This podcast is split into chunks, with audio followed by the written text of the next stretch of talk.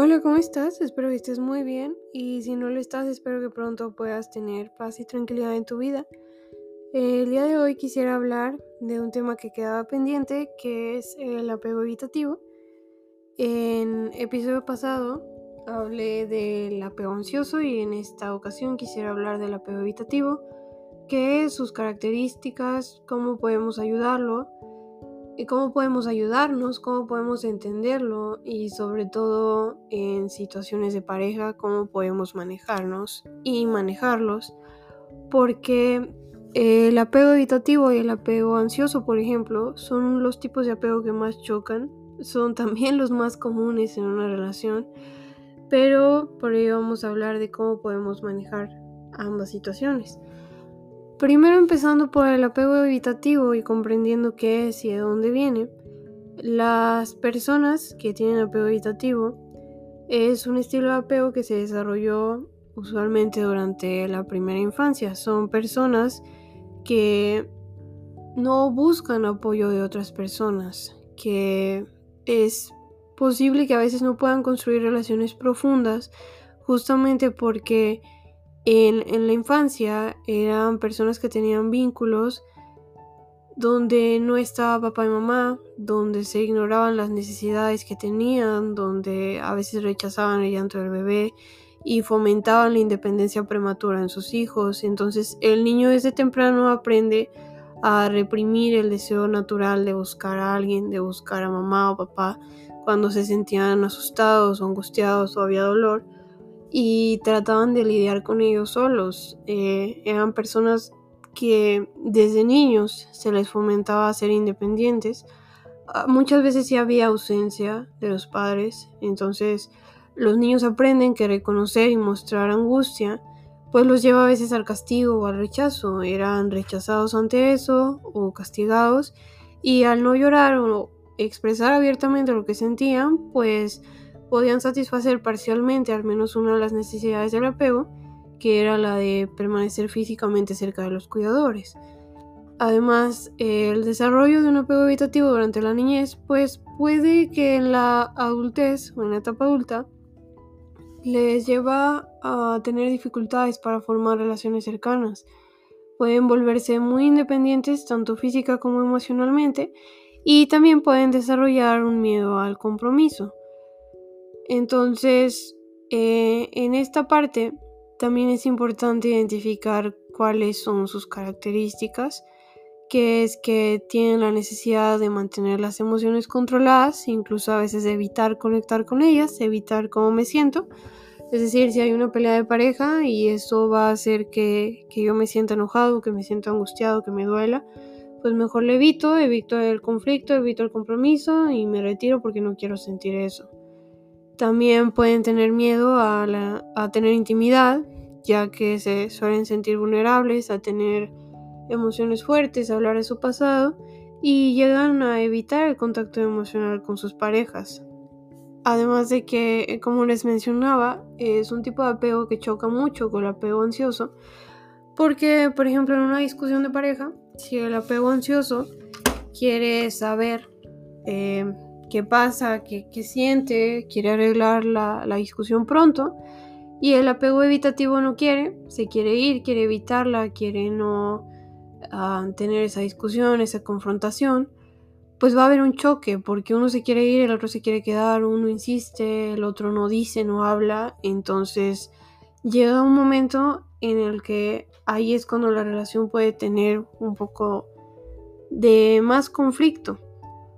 Ahora, ¿Qué podemos hacer?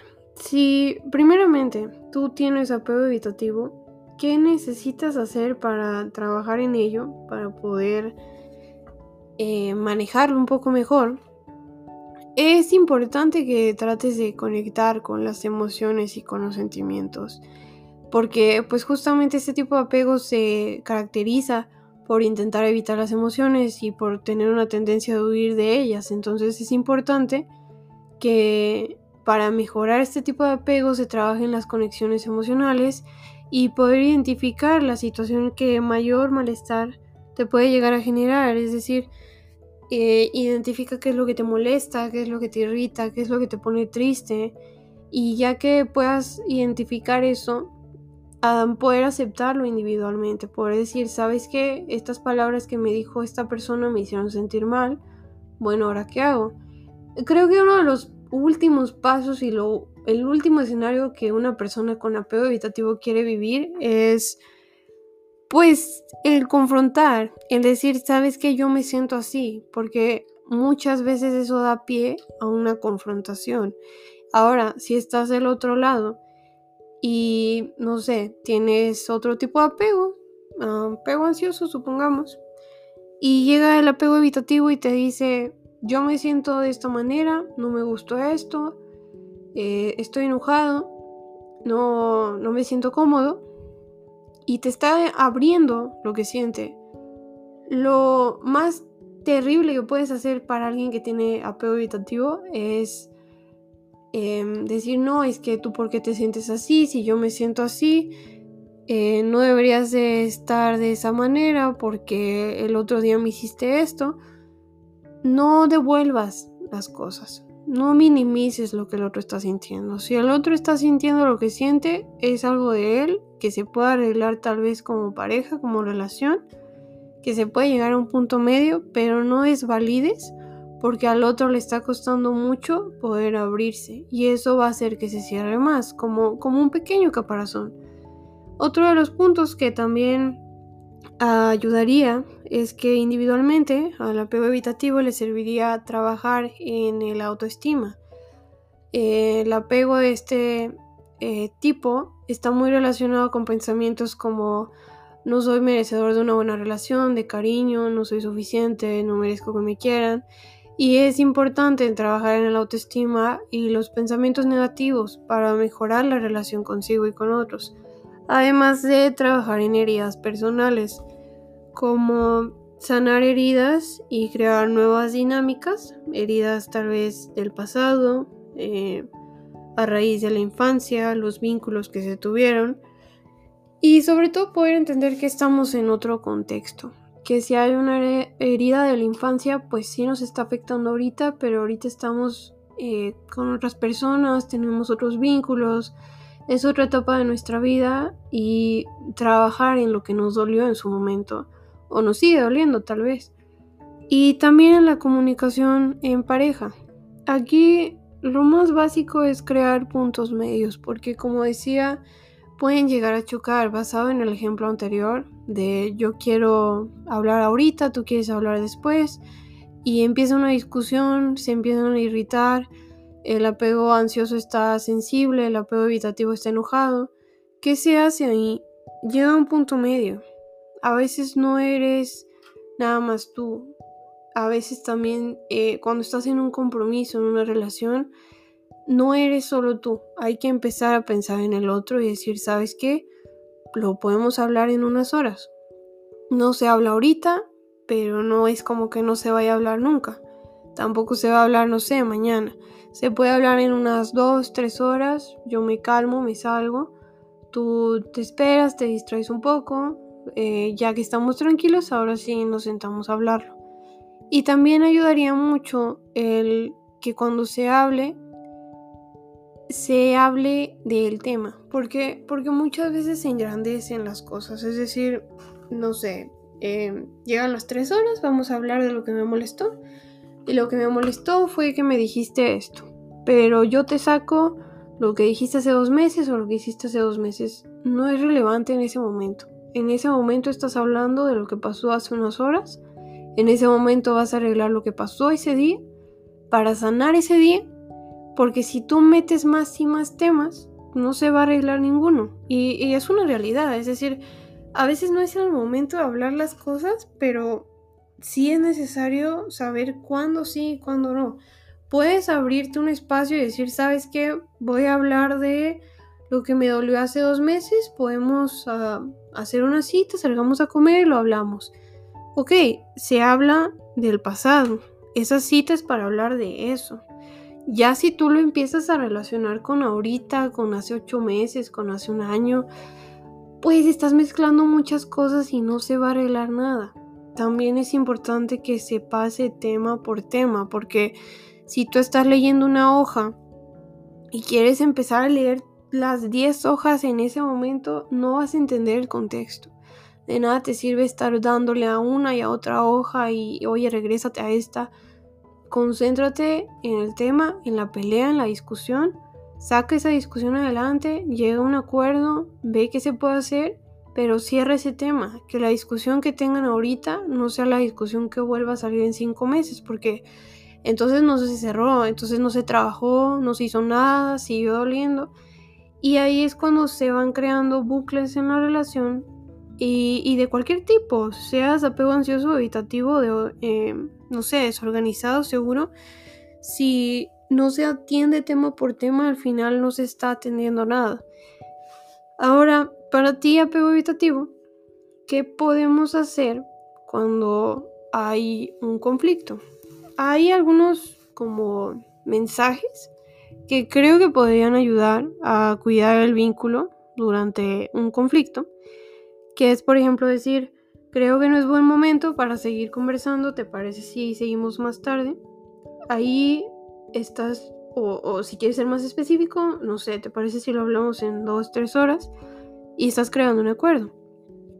O, por ejemplo, sé que preferirías que habláramos sobre ese tema en ese preciso momento, pero no estoy seguro de poder escucharte con atención y empatía y calma sobre todo, entonces me gustaría que lo retomemos en un rato, porque sé que para ti es importante y no me voy a olvidar de eso. O no estoy seguro de poder abordar este tema de la forma que me gustaría ahora mismo y por eso prefiero hablarlo más tarde. Al final hay, maneras de decir un mensaje. otra cuestión es eh, justamente cuando ya el conflicto se vuelve agotador. Podrías mencionar, no sé, eh, llevamos un buen rato dando vueltas a lo mismo. Si en algo estamos de acuerdo, diría que es que no nos vamos a poner de acuerdo en este momento y honestamente creo que no hace falta llegar a un punto intermedio y podemos vivir perfectamente teniendo una opinión distinta y estamos de acuerdo porque muchas veces el problema también es que queremos que el otro piense como nosotros pensamos y a veces va a estar muy difícil, a veces pues tenemos creencias, tenemos una vida, un pasado que, nos hizo pensar de cierta manera y no vamos a convencer al otro. Pero si tú estás de acuerdo y puedes vivir con que cada uno piense algo distinto, pues está bien. Algún tema puede ser, no sé, muy básico. Eh, yo pienso que me gusta el rock, tú piensas que te gusta la banda. Bueno, no tiene nada que ver, pero pues es un gusto, es una opinión a mí me gusta eh, cierta política, a ti te gusta otra, ¿podemos vivir con ellos? Sí, se sigue el tema. entender que el otro piensa distinto también ayuda a darle continuidad. Otro de los mensajes que podrías llegar a dar es, creo que por hoy es mejor dejarlo aquí. No estoy seguro de que nos estemos entendiendo, pero tampoco creo que estemos suficientemente en calma como para entendernos y ser sensibles a las necesidades emocionales del uno del otro, entonces seguimos mañana o el fin de semana, ¿te parece bien? Aquí lo que quiero llegar con este eh, mensaje es que muchas veces si tú empiezas a hablar de un tema con calma, pero ya están dando vueltas, ya se está enredando, ya estás cansado, ya te irritaste, dentro del proceso, porque tal vez desde un principio no estabas así, pues te puedes retirar, lo puedes retomar después, pero siempre es importante tener un diálogo abierto en el que podamos transmitir calma y seguridad y explicar nuestras necesidades de espacio en algunas ocasiones. Otra em, mensaje que podrías llegar a dar es, sé que este tema es importante para ti, pero ahorita no voy a ser capaz de ofrecerte una respuesta de la forma en la que me gustaría y mereces. Me das un momento, porque eh, el insistir y el insistir en que nos digan, en que hablemos. A veces no podemos, y no es que no queramos, es que no se da, no sale, no puedo pensar, estoy abrumado, estoy pensando en todo y no es que te esté ignorando, es que en este momento no tengo la respuesta que quieres, pero también pues darle seguridad a la otra persona. Cuando tengas la respuesta acercarte y decirte, oye, ¿sabes qué? Eh, eso es lo que pensé de la conversación del otro día, podemos hablarlo y sobre todo mantener la calma, tener un espacio seguro de saber que si yo voy a sacar un tema, no se va a armar el gran caos Y eso va a ayudar a que se cree un espacio seguro dentro de la relación. Em, por otro lado, también puede ser que, que se tomen unos minutos, es decir, antes de seguir discutiendo, creo que deberíamos tomarnos unos minutos para recapitular y asegurarnos de estarnos entendiendo bien. Entonces, el mensaje que a mí me ha llegado es este y lo que yo he querido transmitirte es este. ¿Qué estás dando aquí? Una retroalimentación. La retroalimentación va a ayudar a que los conflictos de pareja puedan disminuir porque, no sé, tal vez yo te estoy explicando lo que me pasó ayer y lo que me hiciste sentir ayer.